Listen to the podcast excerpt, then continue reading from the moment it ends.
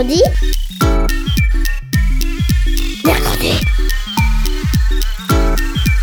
Mamie, on est grosse mercredi. Mercredi Mais c'est quoi? C'est trop nul, mamie. Et tu connais même pas les inventions de l'armada. Ben explique-moi alors. Bah, L'armada, c'est trop bien. C'est des gens qui font des spectacles de musique, de grands pour les enfants. L'armada, oui, mais mercredi. Une émission de grands pour les enfants.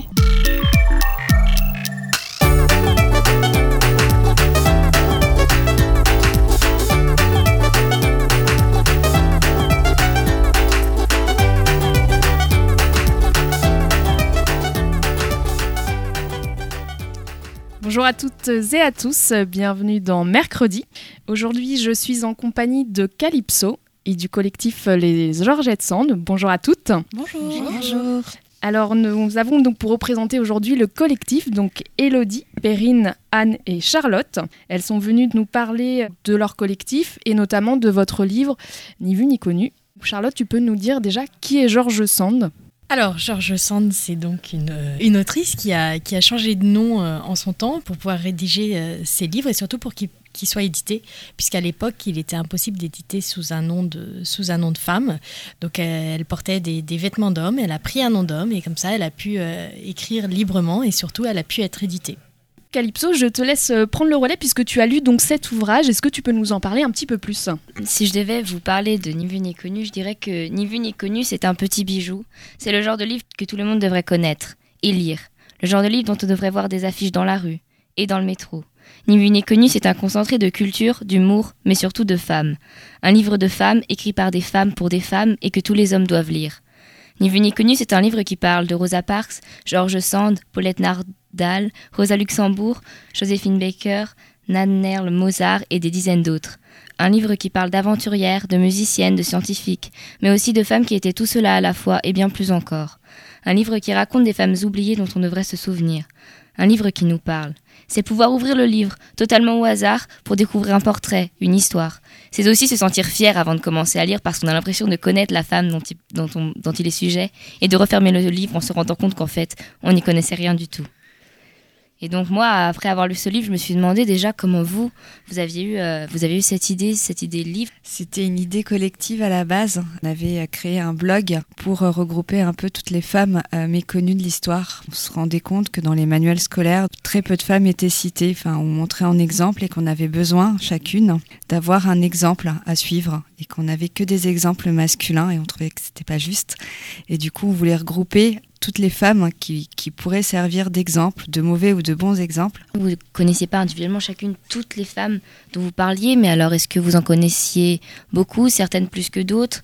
Et comment vous avez fait du coup pour vous documenter sur ces femmes qui ont quand même été un peu forcées à être plongées dans l'oubli? On connaissait pas la plupart des profils de ce livre. Certaines, on connaissait juste le nom, on connaissait pas exactement ce qu'elles avaient fait on les connaissait pour des mauvaises raisons. Dans le cas de Joséphine Baker, par exemple. Et après, bon, bah, pour celles qui sont moins connues, on a, il y a eu un énorme travail de recherche qui a été fait. En fait, on s'est concentré surtout sur euh, les mécanismes, les aspects de leur, euh, de leur invisibilité, c'est-à-dire de comment elles ont été effacées de l'histoire. Tu as cité donc Joséphine Baker, est-ce que quelqu'un peut la présenter? Alors, Joséphine Baker, c'était euh, une danseuse, c'était une américaine qui est arrivée au début des années, vers 1920 en France, pour être danseuse dans des cabarets.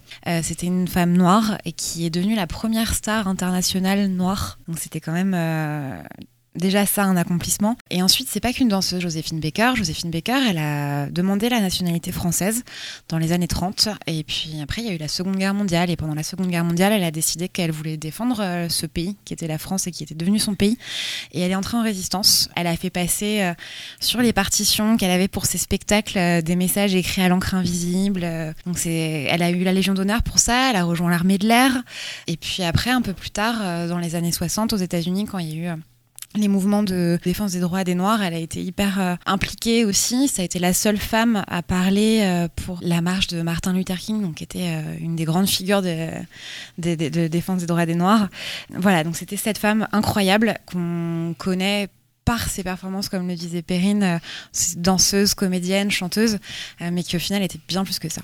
Calypso, tu voulais rebondir sur les, les portraits. Voilà, donc dans le livre, il y a 75 portraits de femmes, si je me trompe pas. Alors moi, ce que je me suis demandé, c'est comment vous avez fait pour sélectionner, entre guillemets, parce que je me doute bien que dans l'histoire, il n'y a pas eu que 75 femmes qui ont fait des choses incroyables. Est-ce que cette sélection s'est faite par rapport au nombre d'informations que vous avez réussi à trouver ou alors parce que vous préfériez certaines? C'est vrai qu'on a toutes des parcours différents, on vient d'univers complètement différents et au fur et à mesure de, ben, notre histoire et aussi du, projet de livre, on a pu entendre parler euh, de femmes qu'on connaissait pas, sur lesquelles on, a eu envie de, se pencher. Et puis, donc dans le projet du livre, on avait un tableau où chacune notait des, des, femmes sur qui elle aurait aimé euh, travailler. Et puis l'ensemble des autres filles disaient Ah bah oui, ça, ça peut être intéressant. Quand il y avait vraiment des gros doutes, parfois il y a c'est arrivé que quelqu'un dise ah bah elle elle est quand même très connue est-ce qu'elle a vraiment sa place dans le livre? Donc on a eu des discussions tout ensemble comme ça sur sur les portraits. Mais globalement c'était libre. C'était à chacune aussi en fonction de son parcours personnel en fonction de mais de ses rencontres de, de ce qu'on a pu entendre. Moi je me rappelle par exemple d'un ami quand je lui ai parlé du livre il m'a dit ah mais c'est génial moi j'ai je suis allée là euh, au Bénin, j'ai entendu parler des Amazones du Dahomey. Est-ce que tu connais? Il y a eu une reine au Dahomey. Et voilà, et ça, et ça donne cette, euh, ben, cette variété de portraits sur lesquels chacune quand même a été libre de travailler. Alors pour faire une pause dans tout ça, je vous propose qu'on écoute un petit morceau de musique.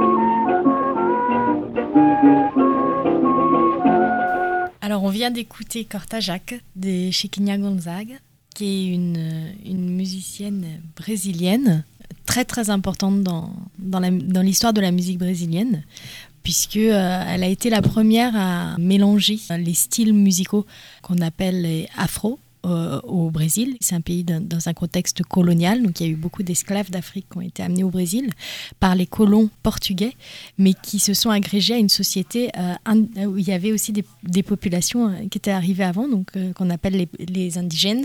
Et, donc Chiquinha Gonzaga, qui est noire et qui est descendante de... Enfin, sa, mère était une esclave affranchie, mais son père était euh, un officier elle a eu cette double culture.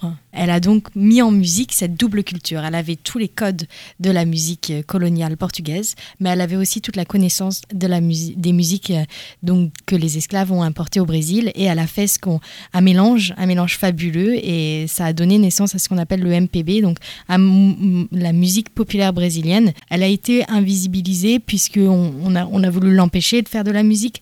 On n'a pas reconnu son rôle non plus. C'est que très tardivement qu'on a compris en fait aussi quel avait été l'impact de, de cette En découvrant votre euh, livre, j'ai vu le préface de Michel Perrault, donc qui est quand même une historienne très connue et qui a beaucoup travaillé autour de la question de la femme. Du coup, est-ce que vous peut-être la présenter un petit peu plus et pourquoi vous avez hum, souhaité euh, qu'elle euh, écrive le pré la préface et peut-être comment vous l'avez rencontrée. Comment tout le projet avec Michel Perrault est, né dans le livre? Car rappelons que Michel Perrault a notamment écrit euh, donc Les femmes ou, le, ou les silences de l'histoire. Alors est-ce que c'est né de ce livre ou comment voilà la démarche est venue autour de Michel Perrault, très connu en France? Alors c'est né notamment de ce livre, effectivement. Euh, Michel Perrault, c'est une historienne euh, qui s'est centrée sur la place des femmes dans l'histoire. Et donc du coup, elle nous a semblé particulièrement pertinente pour, pour préfacer ce livre. Donc c'était important que la préface soit écrite par une femme, parce que vous êtes nombreuses à avoir écrit et contribué au livre uniquement des femmes ou y a-t-il des hommes qui ont écrit des, des portraits de femmes ou pas? Alors dans le livre sur ce projet, c'était un projet exclusivement euh, féminin, alors que le collectif est un collectif mixte. Mais ce projet, ce livre, c'est un projet euh, uniquement mené par des femmes. Alors moi j'ai une question parce que c'est vrai que quand je disais le livre et que j'en parlais autour de moi, je me demandais comment je pouvais expliquer aux gens euh, en quelques mots qu'est-ce que c'était que ce livre, si je devais appeler ça un livre historique, un sorte de documentaire. Alors si vous deviez chacune utiliser un ou deux mots pour expliquer le livre, qu'est-ce que ce serait? Un recueil de portraits. Moi je dirais déconstruire euh, les mm, idées reçues sur les femmes de l'histoire. On parle du livre, on parle de l'histoire, on parle de Michel Perrault qui est historienne. Du coup, les 75 portraits de femmes, y a, on traverse toutes les époques. Euh, Antiquité, Moyen Âge, époque plus moderne. Est-ce qu'il y a une période que vous, avez, vous aimez le plus? Comment le choix historique a pu se faire? Il y avait un, choix dès le départ d'être le plus exhaustif possible sur les époques qu'on qu traitait. Donc il fallait traiter toutes les époques de, de, l'Antiquité jusqu'à à, l'époque moderne. Donc c'était important d'avoir des exemples de femmes hein, présentes à chaque époque. Et c'était également un choix d'être le plus représentative possible bah, de l'ensemble du monde, de ne pas se euh, cantonner à des, euh, à, des, à des femmes oubliées françaises ou européennes, mais vraiment de, de puiser dans... en Amérique, en Afrique, en Asie hein, et, euh, et, en Océanie. Enfin, vraiment de montrer que l'invisibilisation, c'est quelque chose et d'universel et d'international. Tout à l'heure, on a écouté euh, une très belle musique. Est-ce que vous avez un deuxième choix à nous proposer, à faire découvrir à ceux qui nous écoutent? On voudrait vous euh, proposer Rosetta Tarp euh, avec une chanson qui s'appelle Didn't It Rain?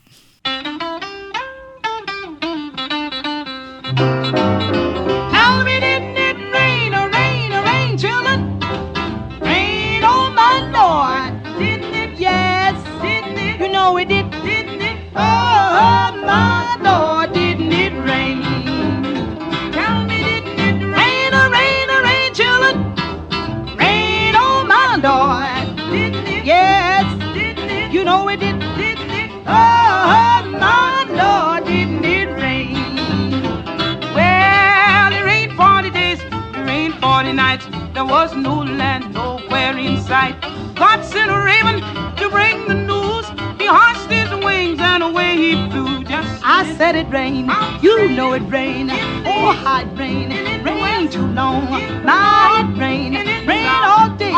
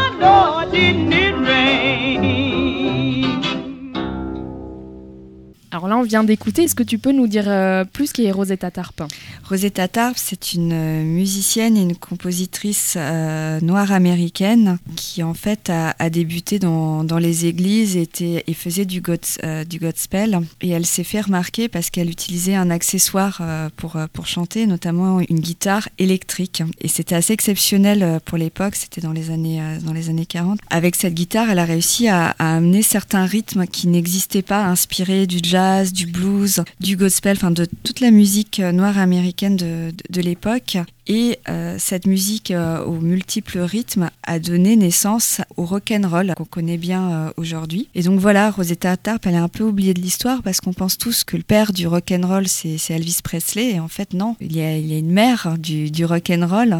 Alors moi je voulais vous demander maintenant si y en a, si vous pouviez en quelques mots chacune présenter le portrait de la femme qui vous a le plus touché dans le livre. Le portrait qui m'a le plus touché, c'est Regina Jonas c'est la première femme rabbin de l'histoire. Et elle m'a touchée parce qu'on a découvert son existence en 1989 à la chute du mur de Berlin. Elle était allemande. En fait, elle a, décidé toute petite d'être rabbin alors que c'était complètement réservé aux hommes. Et elle, elle, elle en a décidé autrement et, et, elle a persévéré. Enfin, on lui a fermé toutes les portes et elle a fini dans les, dans, les camps de concentration parce qu'elle est née en 1900, elle est morte en 1942. Et même dans les camps de concentration, elle, elle, elle participait à l'accueil des euh, des déportés, elle faisait du, soutien euh, aux, déportés.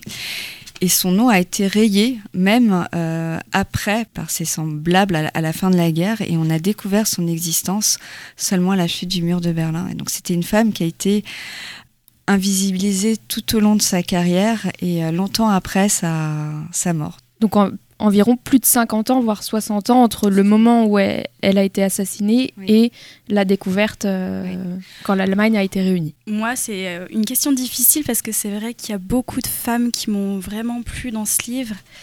Euh, mais j'aime bien parler de Sappho, que j'ai découvert il y a quelques années à travers les mots euh, d'un philosophe qui s'appelle Fabrice Midal, qui est un philosophe contemporain. Et euh, j'ai découvert quelques bribes de sa poésie, parce qu'on n'en a que quelques bribes aujourd'hui. Et j'ai beaucoup été touchée par la puissance de ses mots et euh, la beauté de ses rimes. Et donc c'est ça qui m'a attirée vers euh, cette poétesse de la Grèce antique et qui m'a poussée à découvrir un peu plus sur son parcours, à comprendre euh, comment ça se fait que son œuvre n'ait pas été conservée correctement, qu'on n'ait que quelques bribes et pas euh, l'entièreté de son œuvre. Et du coup, euh, en fait, il se trouve que cette femme, euh, dans ses poésies, parlait de ses amours avec des femmes. Enfin, on n'en a retenu que ça finalement, et son œuvre a beaucoup été disséquée euh, par des psychothérapeutes, etc., qui ont voulu décortiquer un peu le, le phénomène de l'homosexualité, et au détriment finalement de son œuvre littéraire et de la qualité de ses vers. Peut-être, Charlotte, si tu as un portrait à nous faire découvrir. J'avoue que le destin de Tzu-Chi, qui est une impératrice chinoise, euh, m'a beaucoup surpris parce que je, je, connaissais très mal, euh, très mal cette impératrice et son destin, son destin un peu fou, puisqu'elle a quand même été à la tête de, ben, de la Chine pendant un demi-siècle, ce qui est très très long. Elle a fait des vraies avancées pour la Chine, à savoir euh, bah, par exemple la possibilité de, de, de, se marier entre, différents, enfin, entre personnes de différentes ethnies, ce qui était un grand pas, et aussi la fin des pieds bandés, qui, qui en fait était une, une vraie euh, maltraitance envers les femmes. Hein. Les femmes Han, donc l'ethnie majoritaire, les Han, étaient obligées de se bander les pieds de manière à ce qu'ils restent tout petits, tout petits. Et puis du coup, elles étaient toujours en instabilité dès qu'elles marchaient parce qu'elles étaient sur des, sur des moignons de pieds. Hein, euh, voilà, donc euh, c'était en plus extrêmement douloureux. Et puis elles pouvaient pas, quasiment pas marcher, en tout cas surtout pas être à l'aise en public, donc pas trop parler en public, voilà. Et elle, elle a mis fin à cette tradition qui, qui était quand même euh, extrêmement cruelle envers les femmes. Bien, merci beaucoup pour nous avoir présenté ces portraits. C'est vrai qu'on voit vos yeux qui brillent et franchement, on vous invite à, à vraiment, vraiment découvrir euh, Ni vu ni connu. Je vous propose qu'on écoute une dernière musique. Allons-y pour Joséphine Baker. Si- Le titre? Sympathique. Ma chambre a la forme d'une cage. Le soleil passe son bras par la fenêtre. Les chasseurs à ma porte comme les petits soldats qui veulent me prendre. Je ne veux pas travailler, je ne je veux seulement oublier et puis je fume. Déjà j'ai connu le parfum de l'amour, un million de roses n'embâmerait pas autant. Maintenant une seule fleur dans mes entourages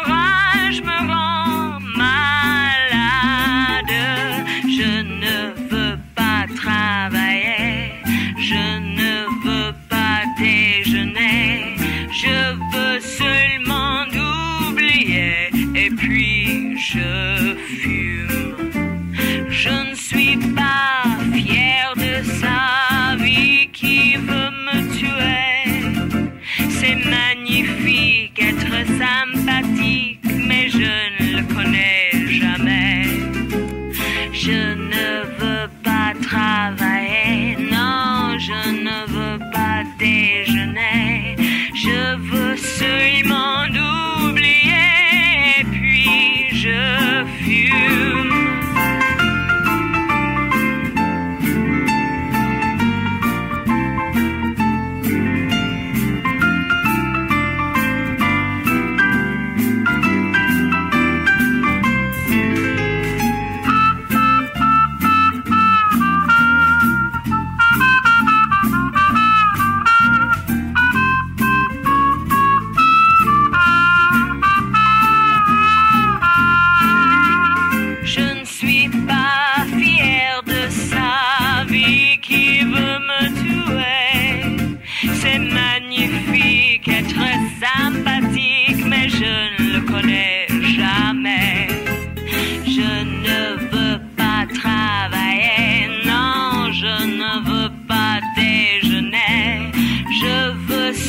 seulement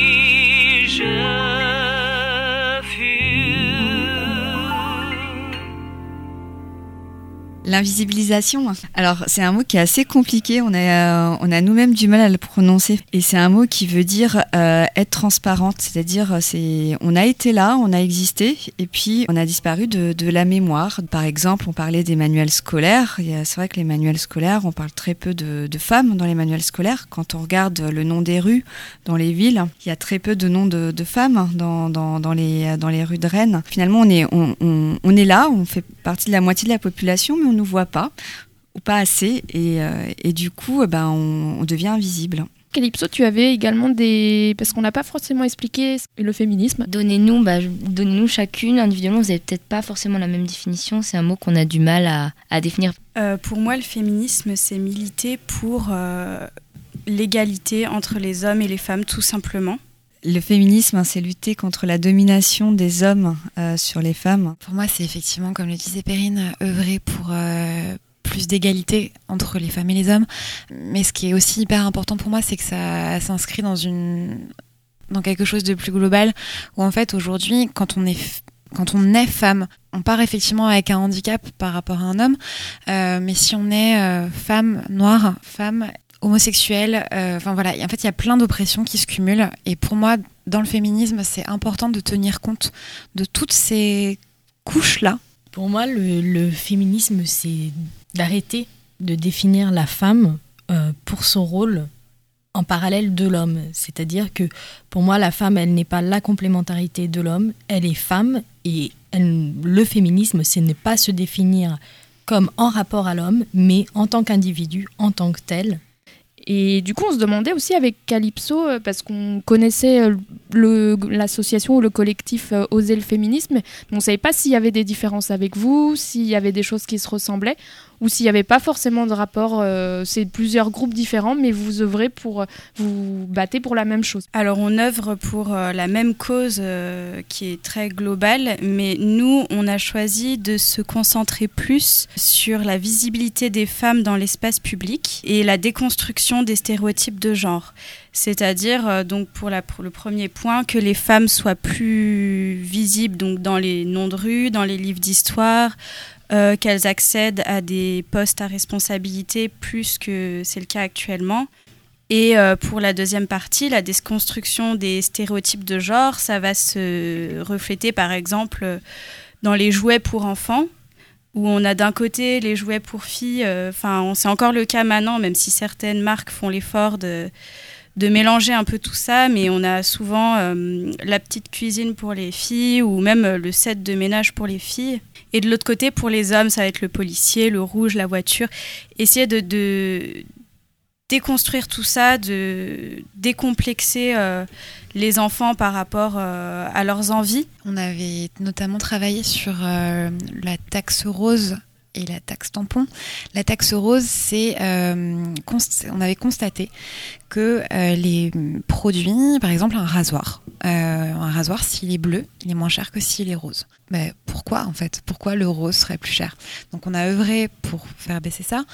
Du coup, là, tu viens de parler de couleur euh, bleu et rose, c'est-à-dire que plutôt le bleu, on l'associerait à l'homme euh, ouais, et euh, rose aux, aux femmes. Et les femmes paieraient plus cher lorsqu'elles ach- elles achètent des produits qui, leur sont Exactement. Alors peut-être un dernier mot à- avant de nous quitter et de comprendre comment finalement les... On a oublié ces femmes, on ne les a pas retenues dans l'histoire, elles ont disparu de, des livres, de nos mémoires, de comment on n'arrive pas à transmettre euh, à l'oral et à l'écrit le destin de ces femmes. On s'est rendu compte en écrivant le livre qu'il y avait plusieurs façons de, ne pas garder en mémoire euh, le destin de, ou en tout cas le, le nom de ces femmes. Le premier, le plus, euh, le plus fréquent et le plus malheureux, c'est l'auto-invisibilisation. Euh, L'auto-invisibilisation, c'est-à-dire des, femmes qui ont renoncé à, leur, euh, à leur projet, à leur, à leur musique, à leur découverte scientifique, projet artistique quelconque, hein, euh, parce qu'elles elles, elles estimaient qu'elles n'étaient pas assez euh, dignes, ou en tout cas que leur travail ne méritait pas une, une, attention particulière. Il y a l'invisibilisation euh, au profit d'un- d'une tierce personne, souvent masculine, que ça soit le conjoint, le frère. Il y a l'invisibilisation par l'État, l'Église, la, la religion, où on a complètement effacé hein, le, de la mémoire collective le travail de, de toutes ces femmes. Là, il y a, il y a un paquet d'exemples. Et puis, il y a des femmes qui sont connues, mais qui sont pas bien connues, en fait. Et donc un peu pour faire le mot de la fin, euh, je voudrais terminer par vous demander quel conseil vous donneriez aux petites filles qui nous écoutent. de faire ce qu'elles ont envie de faire, mais de bien réfléchir à ce que elles, elles veulent. De pas écouter ce qui peut leur être dit, d'essayer de se détacher au maximum pour vraiment penser à ce que elles, elles aiment vraiment. Et de se sentir libre parce que sans liberté, de toute façon, euh, elles feront rien. Et ce que la société attend d'elles, finalement, importe peu. C'est leur destin et c'est elles qui devront vivre leur vie. Très bon message euh, pour terminer. Merci euh, d'être venus, les Georgettes Sand. Merci Calypso. C'était mercredi, donc une émission pour petits et grands. Bonne fin de semaine et on se dit à mercredi prochain. Mercredi? Mercredi? Mercredi. Mercredi. Mercredi. Mercredi